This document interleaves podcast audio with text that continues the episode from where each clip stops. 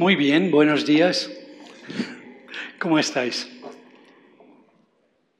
Bueno, como Ada ya comentó, el domingo pasado tuvimos un reventón de la tubería general de este edificio. No fue directamente en nuestro local, pero pasó en el piso de arriba y por encima de este en realidad. Entonces, menos mal que Pili y su equipo aún estaban aquí lo detectaron enseguida, pudieron llamar los bomberos, fue toda una sensación que cerraron al final la tubería general y eh, podría haber sido mucho peor de lo que ha pasado ahora, pero es por esta razón que esta área, por el momento, por seguridad, lo tenemos cerrado, eh, pero personalmente creo que pronto ya lo vamos a abrir otra vez. Pero por lo menos sabéis un poco por qué todo está algo diferente hoy. ¿eh? Yo me siento muy cómodo de estar al mismo nivel que vosotros y no, estar en el escenario porque os siento más cercano. Entonces, esta mañana, tal como Ara ya ha comentado, vamos a hablar sobre el tema, tema Cuida la tierra de tu corazón. Encontré un dibujo sobre ello, queda bien, ¿no? Leí una historia de un pastor de una iglesia que estaba intentando crecer tomates. Fue a un vivero y compró tres, plantillas tres plantitas de tomates y cuando llegó a casa los plantó con mucha ilusión. Ya os podéis imaginar, tomates. Pero tuvo un problema porque las plantitas no estaban creciendo. Y al final se ve obligado de cambiar las condiciones en las que había empezado su aventura tomatera. Cogió unos tiestos mucho más grandes, con más tierra, y puso un poco de un abono especial para tomates, para verduras. Y esto hizo el truco. Las plantitas que eran así cuando empezó con ellos, empezaron a evolucionar y llegaron a ser unas plantas de tomates de verdad. Pero ocurrió otra cosa. Cuando los tomates estaban creciendo, empezaban a tener grietas por todas partes. Y como un buen pastor, ¿A dónde iba? No, no al Señor. Iba al Señor Google y buscó qué hacer. Y se encontró que había dado demasiado, agua y que los había puesto demasiado en el sol. Entonces la única forma en que podía comer sus tomates era recogerlos cuando aún estaban verdes ponerlos detrás de la ventana de su casa y dejar que allí la luz entraba y así los tomates maduraban. ¿Qué nos cuenta esta historia? Creo que podríamos cambiar la historia un poco a un nivel espiritual, aunque estamos hablando sobre tomates. En que un nivel en que Dios quiere plantar semillas, deseos o visión en nuestros corazones. Pero algunas veces se encuentra en que en nuestro corazón no hay el tipo de tierra correcta. O es una tierra que es dura o tiene demasiado agua o recibe demasiado sol. Y entonces finalmente estas semillas que Dios quiere plantar no pueden llevar fruto. Esta mañana queremos pensar juntos un poco sobre la necesidad de cuidar la tierra de nuestros corazones. Y lo vamos a hacer a través de, las, de la parábola sembrador. Vamos a leer ahora en Mateo 13, versículo 1 a 9 y después también los versículos 18 a 23. Os lo voy a leer en una versión parafraseada para que los que ya conocemos a esta historia de leerlo tantas veces que aún nos puede sonar fresca.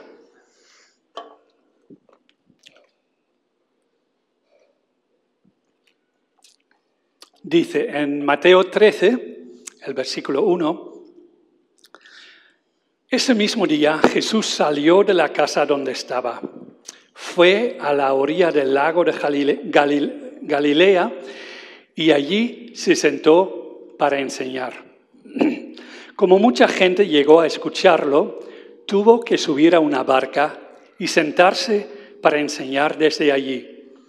La gente permaneció de pie en la playa. Jesús les enseñó muchas cosas por medio de ejemplos y comparaciones. Les puso esta comparación. Un campesino salió a sembrar trigo. Mientras sembraba, algunas semillas cayeron en el camino. Poco después vinieron unos pájaros y las comieron. Otras semillas cayeron en un terreno con muchas piedras y muy poca tierra. Allí pronto brotaron plantas de trigo, pues la tierra era poco profunda. Pero las plantas no vivieron mucho tiempo porque no tenían buenas raíces y se quemaron en el momento que salió el sol. Otras semillas cayeron entre espinos. Cuando los espinos crecieron, apretaron las espigas de trigo y no las dejaron crecer. Pero otras semillas cayeron en tierra buena y produjeron una cosecha muy buena. En algunos casos, las semillas sembradas produjeron espigas con 100 semillas, otras produjeron espigas con 60 semillas y otras produjeron espigas con 30 semillas. Vosotros, si en verdad tenéis oídos, prestad mucha atención. Después continuamos con Mateo 13, 18 a 23. Ahora poned atención y os diré lo que significa el ejemplo del campesino. Hay algunas, algunos que escuchan el mensaje del reino de Dios, pero como no lo entienden, el diablo viene y hace que lo olviden. Estos son como las semillas que cayeron junto al camino. Las semillas, semillas que cayeron entre piedras representan a los que oyen el mensaje del reino y lo aceptan rápidamente y con gran alegría. Pero como no entienden muy bien el mensaje, su alegría dura muy poco. Cuando tienen problemas o los maltratan por ser obedientes a Dios, enseguida se olvidan del mensaje. Luego están las semillas que cayeron entre los espinos. Estas semillas representan a los que oyen el mensaje, pero no dejan que el mensaje cambie sus vidas. Solo piensan en lo que necesitan y en cómo hacerse ricos. Finalmente, las semillas que cayeron en buena tierra representan a los que oyen el mensaje y lo entienden. Estos sí cambian sus vidas y hacen lo bueno. Son como esas semillas que produjeron espigas con 100, con 60 y hasta 30 semillas. Entonces, hoy vamos a hablar sobre las tierras de nuestro corazón. Estamos acostumbrados a usar esta historia para decir, ah, a este le he predicado el Evangelio, pero tenía un corazón muy duro. Pero vamos a cambiar esta parábola un poco esta mañana. Lo vamos a aplicar a nosotros mismos, a nuestro corazón y la tierra que tenemos en nuestro corazón. Esta parábola habla sobre semillas que caen en ciertos tipos de tierra. Y hoy me gustaría que juntos miremos a nuestras vidas, a nuestros corazones, y queremos descubrir en qué estado está la tierra de nuestro corazón. Creo que cuando vivimos con Jesús, Él está allí constantemente intentando plantar semillas en nuestro corazón. ¿Eh? Y no lo hace probablemente una vez al año. Lo está haciendo constantemente.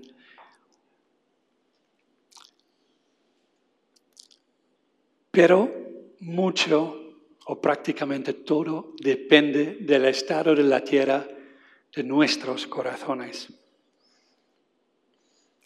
Si vamos a llevar fruto, si vamos eh, a ser de bendición para el reino de Dios, todo depende de cómo está el suelo, cómo está la tierra de nuestro corazón. En esta parábola Jesús está hablando sobre cuatro condiciones en que se puede encontrar nuestra tierra. Y esta mañana la intención no es que vayamos a mirar a nuestros esposos, esposas, hermanas, hijos, hijas, eh, la persona sentada a nuestro lado, diciendo que, ¡uh! ¿Qué tierra tiene este en su corazón? No. Hoy el dedo va al revés, a nosotros mismos, a nuestro corazón. Entonces, cuatro grupos de semillas. Las semillas cayeron en el camino y fueron comidas por los pájaros. Las semillas que cayeron en tierra rocosa y que crecieron rápidamente, pero como no había suficientemente tierra y mucha roca, no se podían hacer raíces profundas. Y cuando salió el sol, no quedó nada. Fueron quemados.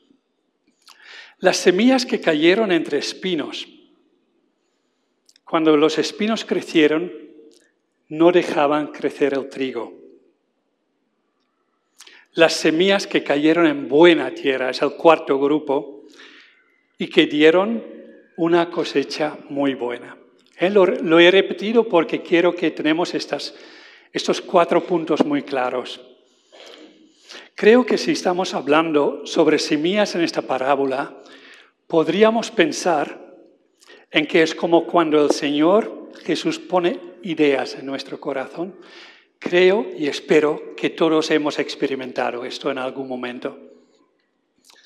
Pone visión para hacer algo para su reino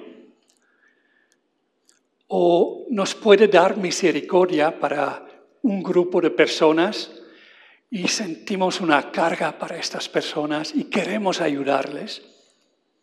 O a lo mejor no para un grupo, pero para una persona en concreta, te está diciendo, hey, fíjate en esta persona, yo quiero hacer algo en esta persona y quiero ayudarte a ti, eh, quiero usarte a ti.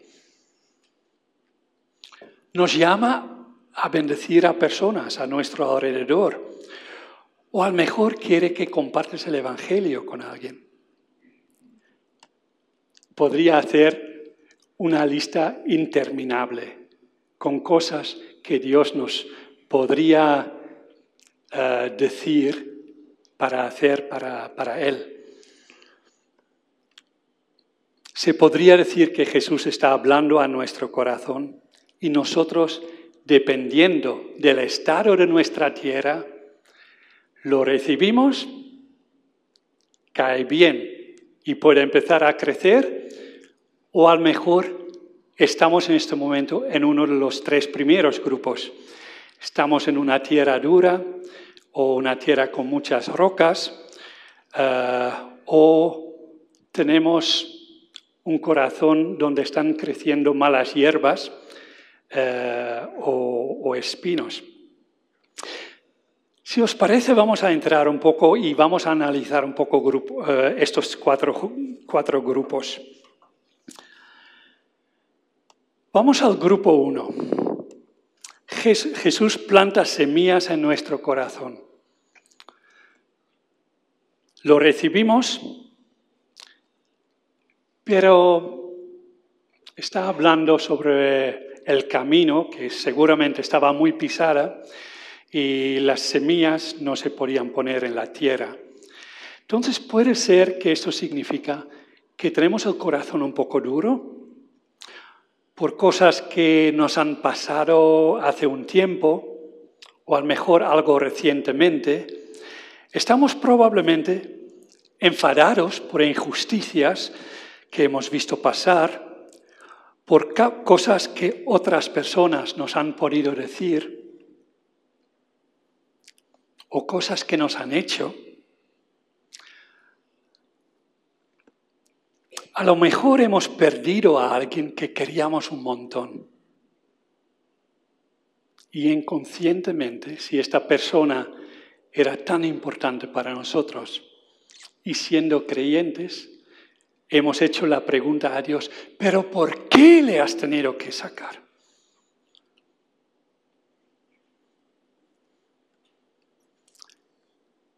Entonces, también puede ser que tenemos miedo por algo que ha pasado en nuestra vida, algo que nos ha hecho daño, y estamos de alguna forma con miedo para que Jesús nos dice algo eh, o nos pide algo de hacer algo. Y no nos sentimos nada preparados para hacer algo nuevo, porque sentimos que hay este peligro, que otra vez podía pasar lo mismo. Entonces, básicamente, casi estamos pidiendo al Señor, oye, no plantas cosas, por favor.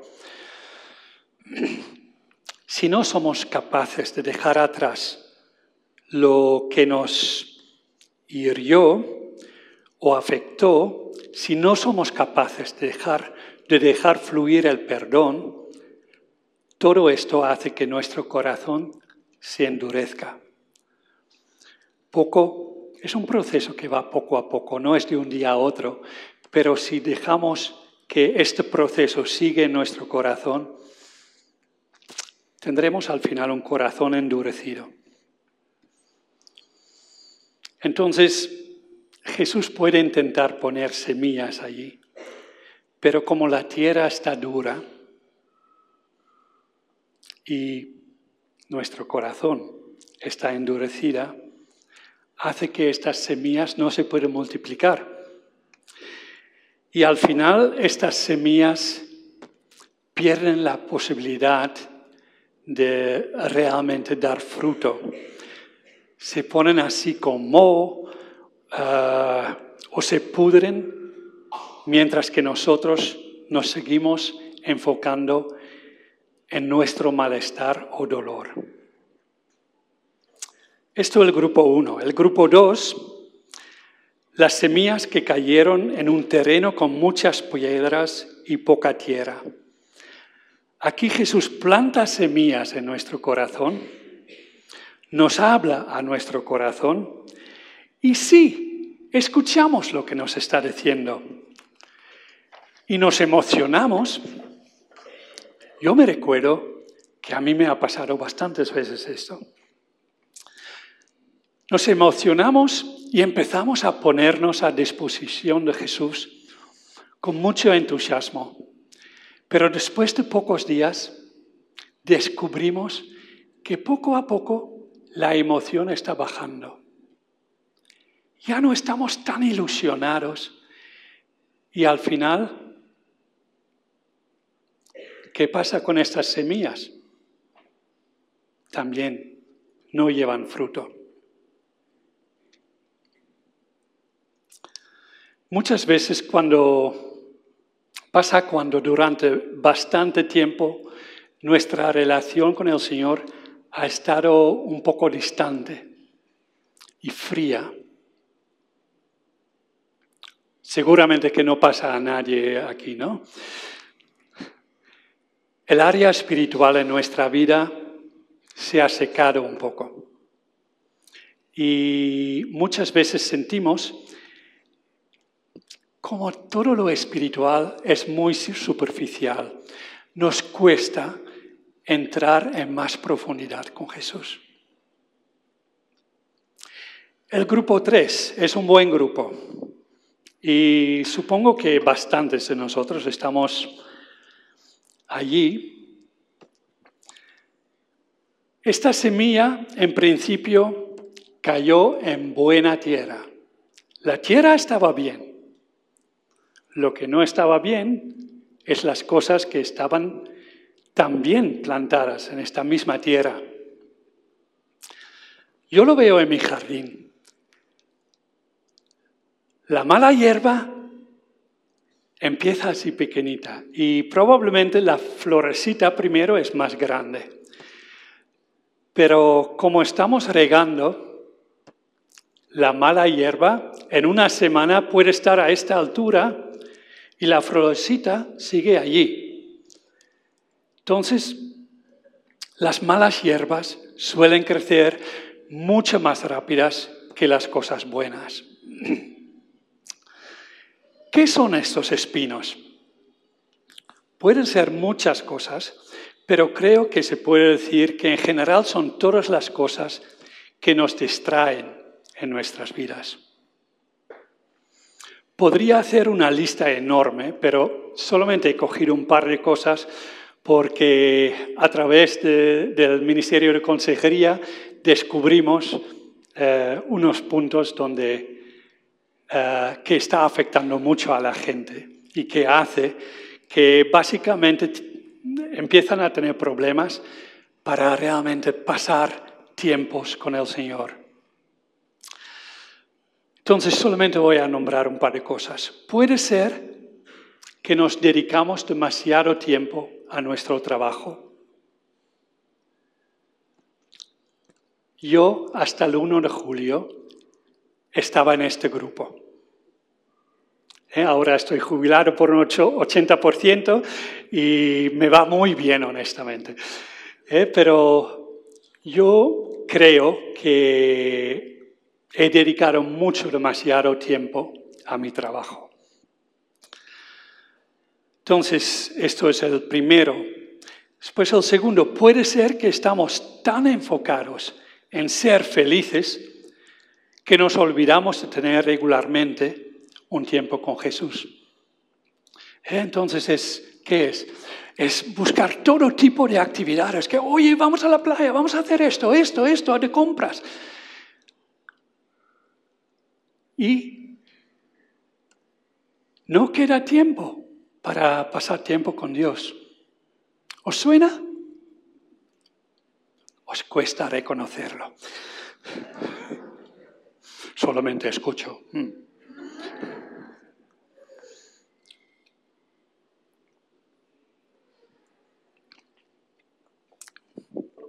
Y ahora voy a dar una patadita contra una rodilla muy dolorosa.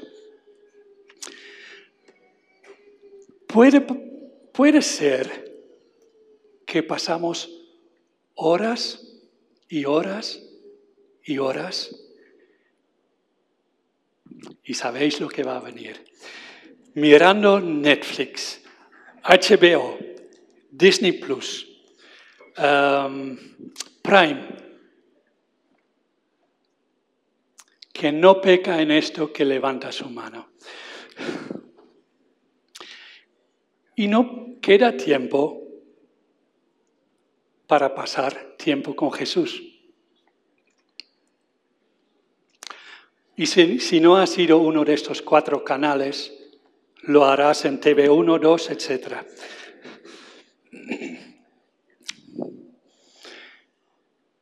Y otro que hemos observado en el Departamento de Consejería es que algunas veces puede hasta ser el tener que cuidar a nuestra familia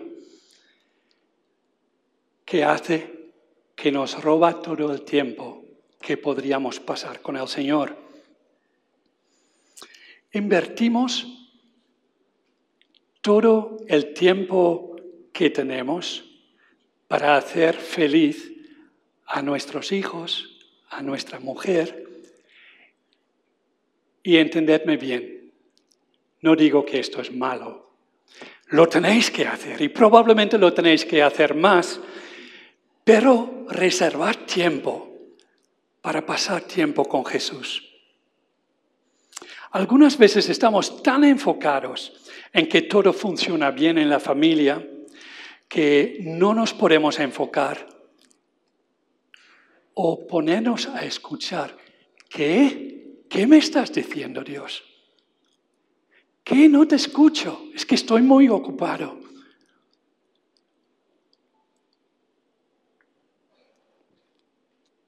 Pero chicos, lo necesitáis.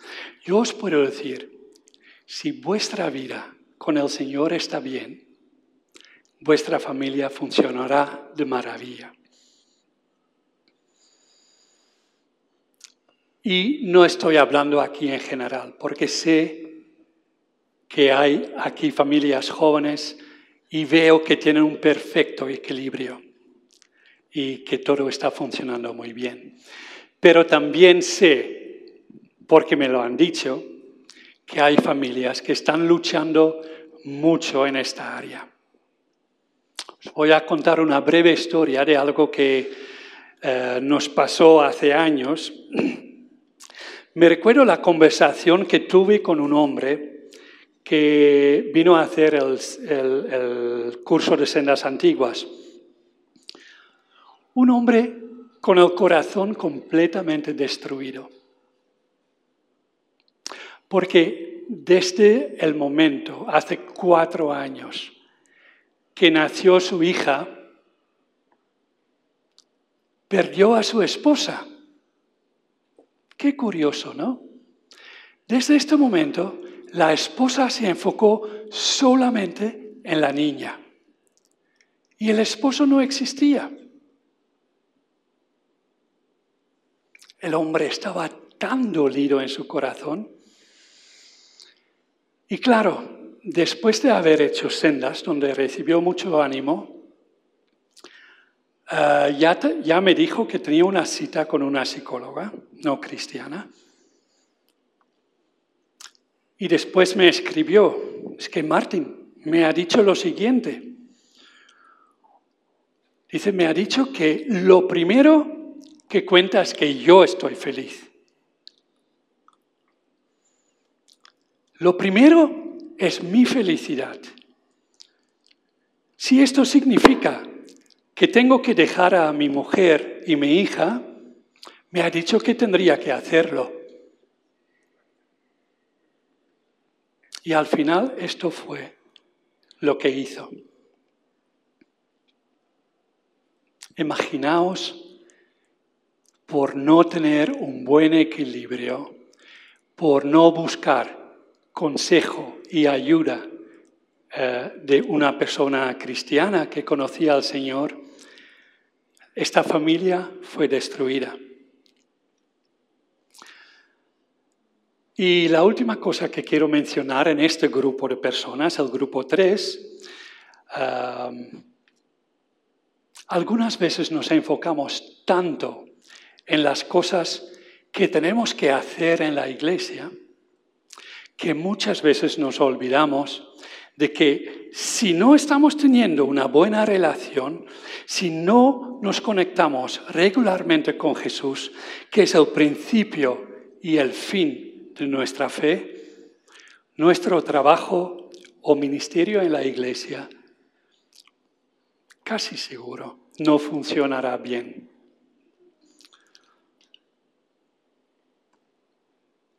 Este grupo tiene mucha tela. Y por esta razón creo que muchos de nosotros estamos luchando con cosas que están en el grupo 3. Estás casi a punto de llegar al grupo 4. Pero justamente por las distracciones de la vida, eh, no permites que realmente las semillas se van a multiplicar. Entonces, el grupo 4. Son las semillas que han caído en buena tierra y no habían espinos. Jesús planta algo en tu corazón, tú escuchas su voz y decides obedecerle. Y resultado casi automático es que comienzas a llevar fruto. Estas personas han obedecido a Dios porque escuchan su voz, entienden lo que les está diciendo y deciden reaccionar a lo que Dios les está pidiendo. Son estos los que realmente tienen sus ojos espirituales abiertos. Um, y sus oídos espirituales están escuchando lo que Dios está diciendo. Tienen un corazón suave para interpretar, lo que Jesús les está diciendo. Ellos permiten que Dios obre con su Espíritu Santo en ellos para que escuchen, escuchen y entiendan lo que el Espíritu les indica. Todo esto se convierte en algo que va a bendecir al reino de Dios. Y van a dar fruto multiplicando por 100, 60 o 30 la semilla que fue plantada. En esta parábola, el único factor que cambia es, es el estado de la tierra de nuestro corazón. Me gustaría que esta mañana te hagas un par de preguntas. Primero, ¿en qué estado está la tierra de mi corazón?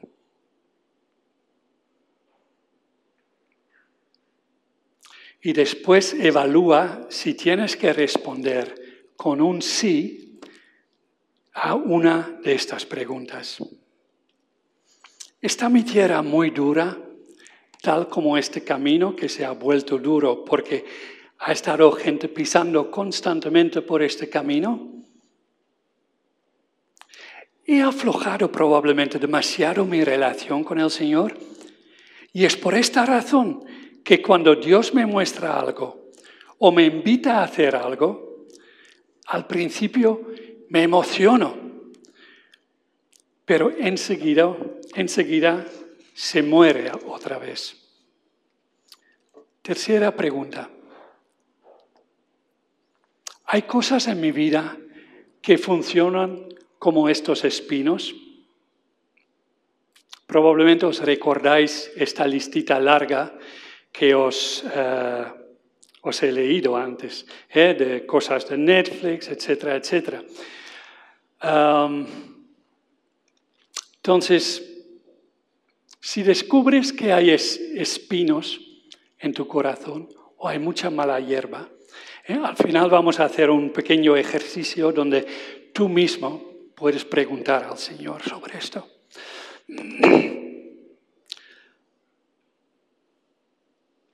O a lo mejor te consideras que estás en el grupo 4 Eres una de estas personas que escuchan la voz de Dios, sabes lo que el Espíritu te está diciendo y comienzas a llevar fruto.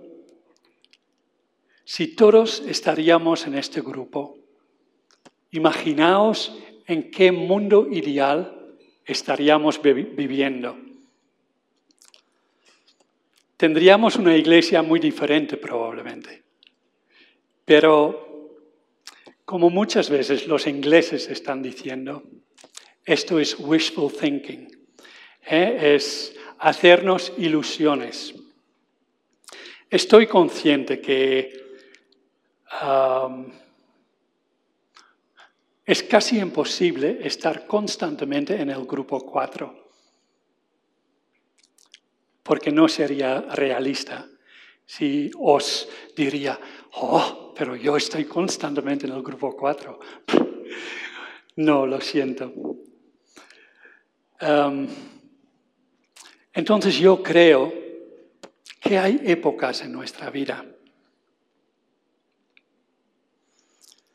Además, creo que muchos de nosotros en algún momento de nuestras vidas con Dios hemos sentido que todo estaba súper bien. ¿Cuántas veces os ha pasado preguntando a alguien, ¿cómo estás? Que te han contestado, oh, súper bien. A mí me salta la alarma cuando alguien me dice esto. Los estados de las tierras en nuestros corazones pueden cambiar de vez en cuando por las cosas que están pasando en nuestras vidas. Y en estos momentos no necesariamente todo está súper bien, súper bien. Mi intención esta mañana es que podamos descubrir en qué posición estamos en este momento y que podemos permitir al Señor de avivar nuevamente la esperanza de que podemos salir de la situación en que nos encontramos en este momento y que podemos comenzar a dar pasos para cambiar cosas. Es algo que cada uno de nosotros tenemos que decidir. Algunas veces nos cuesta tomar decisiones radicales. Y algunas veces ya antes de empezar pensamos, pero Martín, ya estoy muy cansado. Ya he luchado mucho, no quiero más. Pues te voy a decir, entonces quédate donde estás y no te mueves. Pero tampoco no es lo que Dios está buscando en nosotros. Él quiere que con regularidad podemos realmente decir, súper bien, estoy muy bien, tengo una buena relación con Dios. Tierra seca, bueno, sí, eh, hace dos semanas pasé un momento en que estaba más difícil, pero ahora estoy mucho mejor. Quiero decir, lo importante es que no nos quedamos estancados en la situación en que estamos. Eh, especialmente estando en grupo 1 o 2, es un estado donde creo que no nos sentimos cómodos. Si decidimos de quedar donde estamos,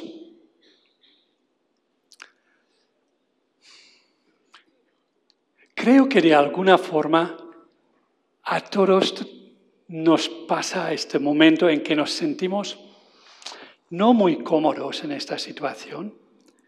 Sabemos que algo tiene que cambiar, pero nos está costando un montón. Son los momentos en que muchas veces nos sentimos como un poco fracasados. Nos sentimos mal porque, oye, parece que Dios está a 10.000 kilómetros. Decimos que, oh, no me está diciendo nada. Y además muchas veces le damos la culpa a Él. Que, oye, es que no me habla. Entonces no me voy a mover porque no me habla. Desafortunadamente, nos cuesta reconocer que la culpa es nuestra, porque la tierra de nuestro corazón no está en orden. Es por esta razón que os quiero animar esta mañana a tomar una decisión para salir de la situación de sentirte estancado Tal como en, la historia que contaron sobre este pastor con sus tomates, probablemente necesitas ser replantado en un tiesto bien grande. Probablemente necesitas eh, tener más tierra para que lo que Dios está plantando pueda empezar a brotar y crecer. Estamos en este momento en pleno tiempo vacacional. Y la tendencia que tenemos es que justamente durante este tiempo tenemos que desconectar y relajarnos. ¿O vosotros no pensáis esto? Yo creo que muchas veces estamos escuchando esto, que la gente dice, oh, Martín, pero oye, es que necesito desconectar. Lo malo es, desconéctate de todo, pero no de Dios. Justamente en este tiempo de vacaciones, haz citas con Dios. Toma tiempo. Levántate 30 minutos antes por la mañana. O vete 30 minutos más a la, a la cama por la noche pero mejor por la mañana, te prometo, porque por la noche yo media hora antes de ir a la cama ya estoy dormido. Entonces, aprovecha las vacaciones, desconecta de tu trabajo, relájate del trabajo que haces en la iglesia, ah, pero por favor, no te desconectas de Dios.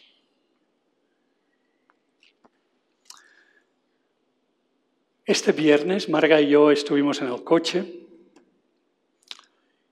y de golpe me vino al corazón que hoy podríamos terminar esta reunión de una forma un poco diferente, ¿eh? haciendo un pequeño e-, ejercicio y es un ejercicio que usamos cuando estamos entrenando a las personas para funcionar en consejería.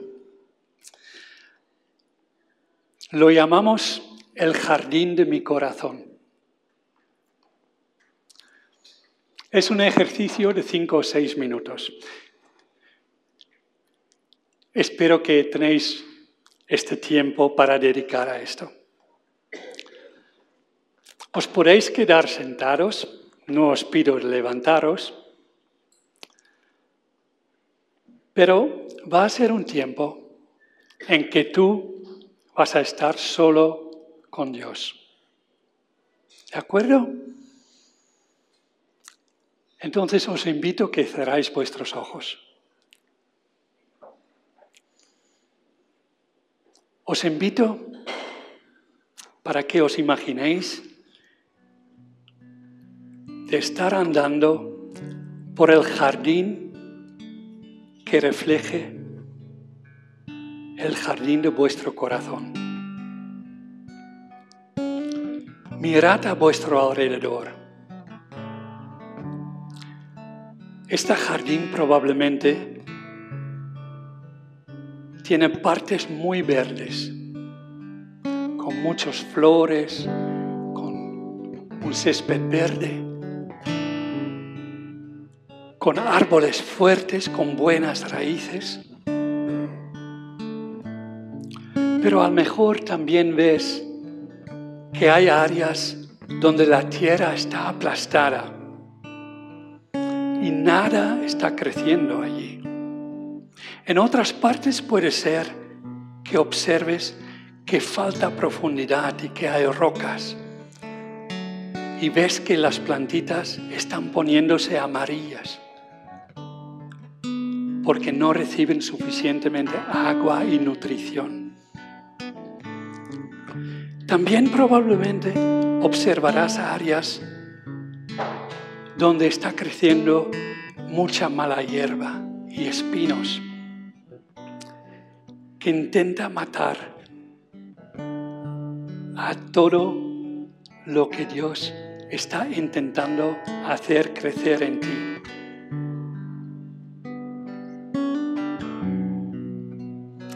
Una vez que has dado la vuelta por tu jardín, te invito para que tengas una breve conversación con el Señor. Pregúntale qué cambios Él quiere que aplicas en estas áreas de corazón donde falta vida. Dile que necesitas tu ayuda, su ayuda, que Él necesita ayudarte suavizar esta tierra dura.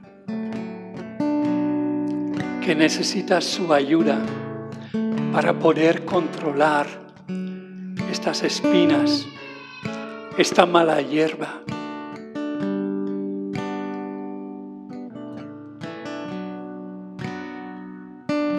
Os dejo un par de minutos para que podáis pasar por este proceso.